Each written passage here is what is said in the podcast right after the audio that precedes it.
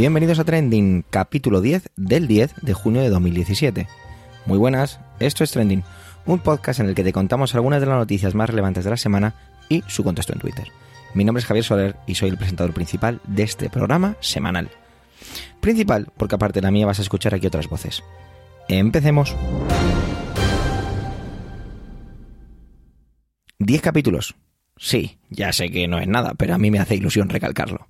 Pero bueno, ya está, vamos a ir directamente al grano. Espero que hayáis estudiado, porque la primera intervención es para nota. Adelante, José Antonio.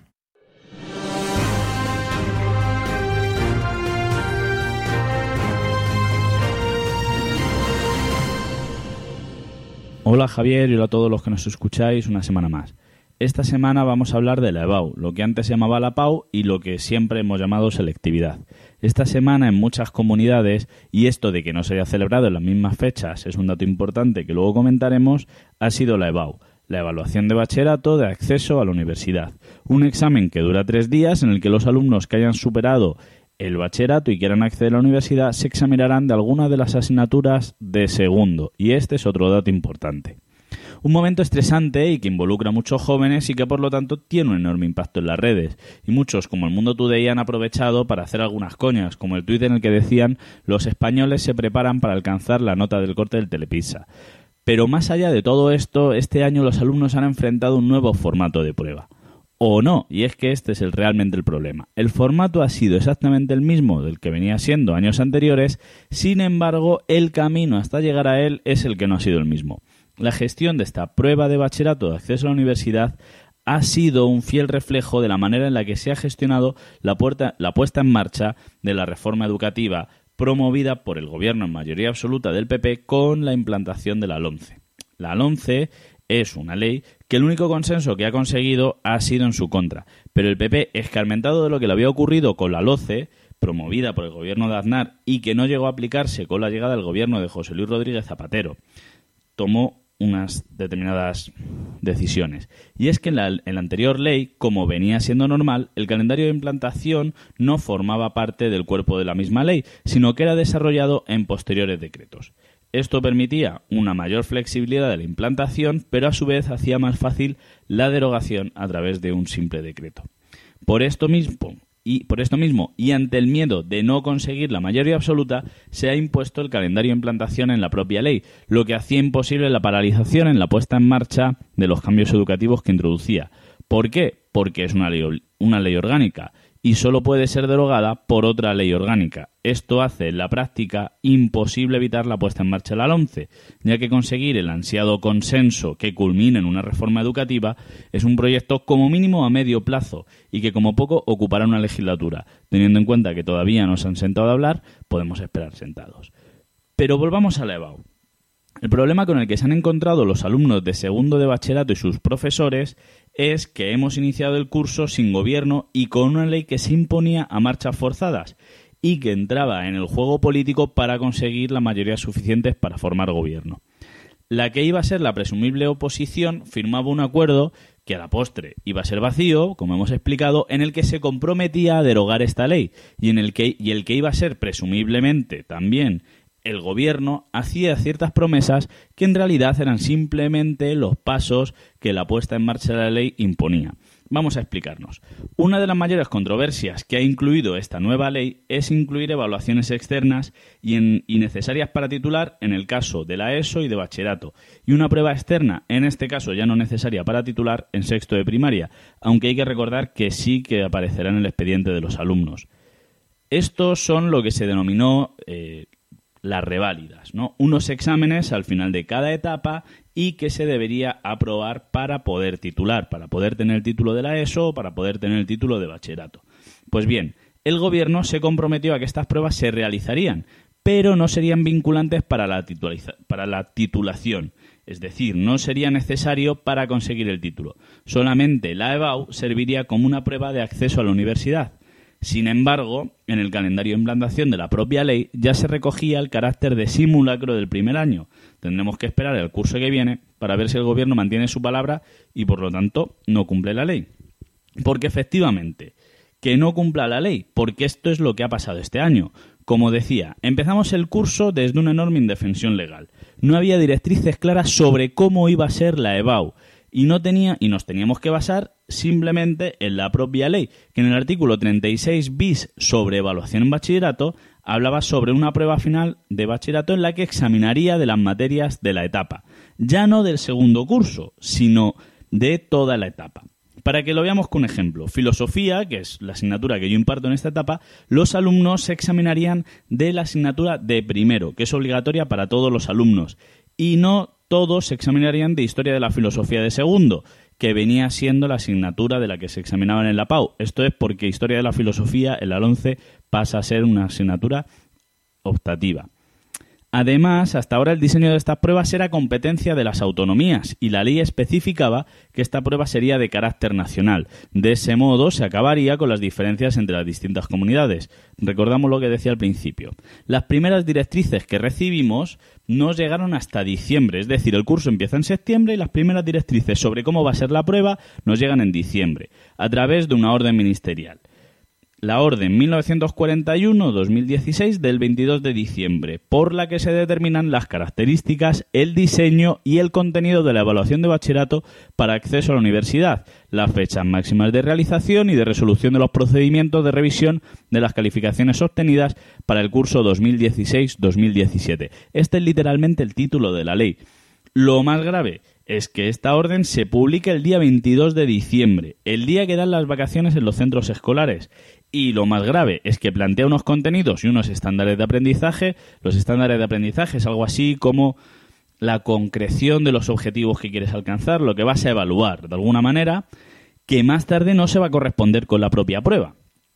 La orden ministerial, por ejemplo, en Madrid, que es la comunidad donde yo trabajo, fue desarrollada a través de una nueva orden, en este caso por la Consejería de Educación. Es decir, que la Comunidad de Madrid asume esta orden que concretaba la LONCE a su vez. ¿De acuerdo? Es decir, tenemos la LONCE, se concreta en una orden ministerial y la Comunidad de Madrid acepta, eh, esta orden ministerial y la asume como propia. Sin embargo, en febrero los profesores, como venía siendo común todos los años, somos convocados por las universidades y la sorpresa que nos llevamos es que la EBAU era en realidad la vieja PAU. Es decir, no va a cambiar prácticamente nada de los exámenes que venían realizando los, los alumnos con anterioridad. Simplemente hay pequeños detalles estéticos, pero desde luego ni se iban a examinar de las asignaturas que decía la ley, ni se iban a respetar los estándares de aprendizaje que especificaban las diversas órdenes que desarrollaban esta ley, ni por supuesto iban a ser de carácter nacional, sino que recaía en cada comunidad autónoma la competencia de diseñar esta prueba. Y claro, os podéis preguntar, pero la sangre no ha llegado al río, esto no, ha habido manifestaciones, no ha habido eh, una gran movilización. Y esto lo que pasa es porque la comunidad educativa es una comunidad que ha estado constantemente castigada durante muchos años. Los profesores desconfían de las formas y es habitual escuchar cómo en la sala en la sala de profesores se comenta no os preocupéis, al final va a seguir siendo todo igual, esto es lo de siempre. Pero es que no solamente son los profesores, es que también los alumnos han sido ninguneados en muchos casos. Por ejemplo, si un alumno tenía alguna asignatura pendiente del plan anterior, lo que se encuentra este año es que su plan es extinto, es decir, su plan no existe. Con lo cual, de repente tiene que introducirse en un nuevo plan y tiene nuevas asignaturas que no había cursado. ¿Qué es lo que nos, ¿Cuáles las directrices que nos da la Comunidad de Madrid? No pasa nada. Estos alumnos pueden seguir en el plan antiguo, pero ¿cómo van a acceder a la universidad? Van a hacer la EBAU con asignaturas que no han cursado, van a hacer la PAU, van a haber dos pruebas. No, se nos informa de que entrarán a la universidad con la nota media del bachillerato. Pero ¿cómo van a entrar con la nota media del bachillerato? La nota media del bachillerato es sobre 10, la nota media de entrar en la universidad es sobre 14 con la prueba de acceso a la universidad. Pues lo que nos vamos encontrando meses después es que estos alumnos efectivamente pueden acceder a la universidad, pero en septiembre, una vez que todos los alumnos que hayan realizado la EBAU puedan elegir. Es decir, que estos alumnos podrán cursar filosofía, filología clásica y no sé, alguna asignatura, alguna carrera más, ¿no? Quedará cubierta. Y lo que nos podemos preguntar es, ¿tantas alforjas para este viaje? La LOMCE se ha empeñado en una constante evaluación externa de los alumnos, una cuestión que la experiencia en otros países, por ejemplo en Estados Unidos, se está poniendo bastante en cuestión, incluso en el nuestro, demuestra que no mejora el sistema educativo. Cualquier profesor de segundo de bachillerato puede dar cuenta de lo estresante que se hace, eh, que se hace este curso, con unos temarios que se alargan enormemente y con la espada de Damocles de esa PAU, de esa prueba de acceso a la universidad. Al final tienes la sensación de que estás de que estás instruyendo a los alumnos para realizar un examen, no les estás educando. Y al final, no solamente esto. Más allá de esta reflexión, lo que nos demuestra es que la educación es algo complejo, que implica a muchísimas personas de una forma profunda y que no puede dejarse en manos de la improvisación, que es necesaria una reflexión profunda y con calma que nos permita recobrar esa confianza que hemos perdido en el sistema. Hasta luego, muchas gracias.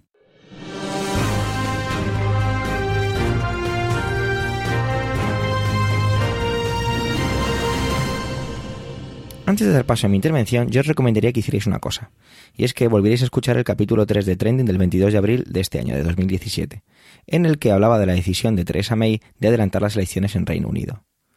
Bueno, ¿y si lo hacemos al revés? A ver qué cosas han cambiado. Adelante yo.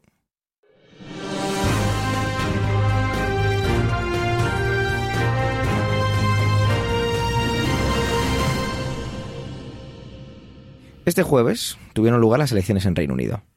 ¿Quién ganó? Pues ganar, ganar ha ganado Theresa May, el Partido Conservador. Porque gana el que más, el que más votos tiene, ¿no? Y esa ha sido ella. Se ha llevado 318 escaños de los 650.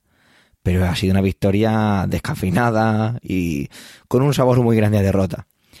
Pese a ello, se dispone a formar gobierno apoyado por el Partido Unionista Democrático, DUP, UP de Irlanda del Norte. Eso decía ella el viernes, llamando incluso a estos últimos sus amigos. Fue la propia May quien pidió adelantar las elecciones para, según ella, enfrentarse a las negociaciones del Brexit con mucha mayor fuerza y con un respaldo mucho más consolidado.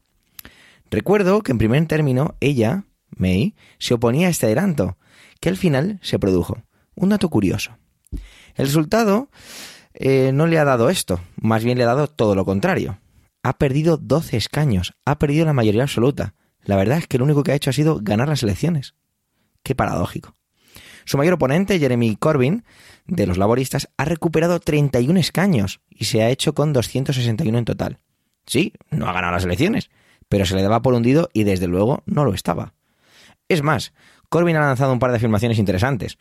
Una que ha pedido la división de May y la otra es su intención de formar gobierno en minoría. Y aquí a él le han salido amigos, entre ellos Nicola Sturgeon, no sé cómo se pronuncia, perdonar, la primera ministra de Escocia. Le ha tendido la mano firmemente. Esta última ha visto como una opción a otro referéndum sobre el independentismo escocés se ve muy difícil. Su partido ha perdido 21 escaños. A destacar en esto de los escaños, los porcentajes y demás, el desplome del UKIP, uno de los partidos que más movió el sí al Brexit se ha quedado sin representación en la Cámara y aquí con un apenas un 2% frente al 12% que tuvo anteriormente. Hace unas semanas, May decía que si perdía seis escaños perdía las elecciones. Ha perdido el doble. Difícil de digerir. El calor está llegando. Las prisas también. En poco tiempo mm, hay que ponerse a hablar sobre el Brexit con Europa. Incluso había quienes estaban ya presionando. Eh, Bohuslav Sobotka, primer ministro checo o premier checo, eh, ya le decía a los británicos que se habían perdido ya muchos meses y que muchos meses, perdón, y que había que ponerse ya con el tema. La verdad es que se ha quedado un panorama muy complicado y farragoso, que se traduce, como suele pasar en estas cosas, pues bueno, en caídas en los mercados. Desde luego no son buenos momentos para los británicos. Estas últimas semanas han recibido mucha violencia y mucho dolor. Esto ha afectado mucho a las campañas electorales. Leía en Twitter un tuit que me llamaba la atención. Decía, el Brexit marca la agenda, pero el yihadismo ha manchado la mesa de las negociaciones de sangre. Puede parecer un tuit amarillo, pero la verdad es que es cierto. Una de las declaraciones que me llamaron la atención, y bueno, a mucha gente apareció en muchos titulares, fue lo que el miércoles afirmaba May acerca de cambiar las leyes que protegen los derechos humanos, si eso servía para combatir contra el terrorismo. Es cierto que esto tenía muchas matizaciones, en ningún momento se hablaba de abandonar el Tratado de Derechos Humanos, pero bueno, se quedó ahí. Miedo, miedo y más miedo. Yo no digo que se haya usado para la campaña electoral, no sé exactamente si es así y corresponde juzgarlo a los supuestos expertos en estas cosas, pero es evidente que el sentimiento está ahí, es normal.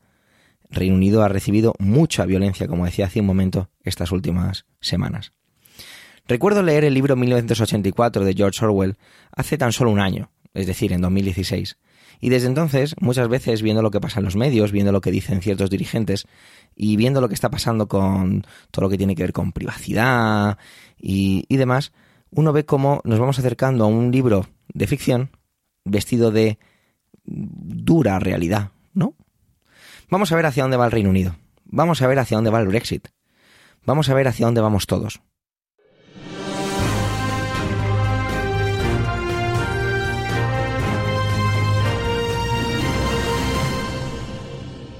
Normalmente, llegados a este punto, empiezo con el típico es el momento de despedir este décimo capítulo de Tending. Pero vamos a proponernos algo diferente. El pasado miércoles 7 de junio, Javier Cárdenas decía unas cosas increíbles en su programa. Cárdenas es un... ha sido difícil encontrarlo, pero lo que más se ha repetido y me ha gustado ha sido de Showman. Dirige un programa matutino con una audiencia impresionante, un millón cien mil oyentes según he estado investigando, más o menos como nosotros. Perdonad el chiste fácil. Bueno, a los datos. Cárdenas afirmaba que, apoyado en unos estudios desmentidos y tildados de auténtico fraude, que el autismo estaba relacionado con las vacunas. Cito textualmente. Muchos sostienen esta teoría, y es una teoría apoyada en, en, hechos importantes, que tienen metales pesados que los niños no saben absorber, que su cuerpo no lo sabe absorber o por la razón que sea, pero en Estados Unidos ha aumentado un 78% en los últimos 10 años, casi un 80% los casos de autismo, y evidentemente no ha aumentado de casualidad. En Twitter la gente afiló sus teclados, estiró sus dedos y puso su mente a trabajar. Nan decía, que alguien le dé el premio del cuñado del año. Cada semana dice una estupidez nueva. Pedro Luis Fernández decía, los grandes avances de las sociedades vienen de las personas intrépidas, con conocimiento. Los mediocres solo apuntarán lo que se les dice. Amapola del Valle tuiteaba, sí, es gracioso porque tenemos información y sabemos que no es cierto, pero ¿cuánta gente le habrá caído solo porque sale en televisión española? Gerardo TC tuiteaba, los científicos han tenido que emigrar, pero tranquilos, se ha quedado Cárdenas, con el programa de la 1 diciendo que las vacunas causan autismo. Y tantos otros. A veces las cosas se suceden y se alinean los astros. Y eso es lo que nos ha pasado aquí, en Emilcar FM. Si no lo sabéis, está trending aquí para decíroslo y tenemos un podcast en la red impresionante llamado Bacteriófagos. Es un podcast sobre curiosidad biológica y actividad científica, presentado por la gran Carmela García. ¿Y de qué trataba su último capítulo? Pues claro, lo habéis adivinado, sobre las vacunas. Así que desde Trending os invitamos a hacer lo siguiente. Justo después de que despidamos el programa, corriendo os vais a las notas del programa, que vais a tener ahí un enlace a la guinda de este episodio. Y que escuchéis el episodio número 7, las vacunas que nos mantienen vivos, y que relajadamente lo disfrutéis además de aprender. Y ahora sí, es el momento de despedir este décimo capítulo de Trending. Gracias por el tiempo que habéis dedicado a escucharnos. Tenéis todos los medios de contacto, toda la información y enlaces de este episodio en emilcar.fm barra trending, donde esperamos vuestros comentarios, muy necesarios, muy importantes y por supuesto muy gratificantes. Un saludo y hasta la semana que viene.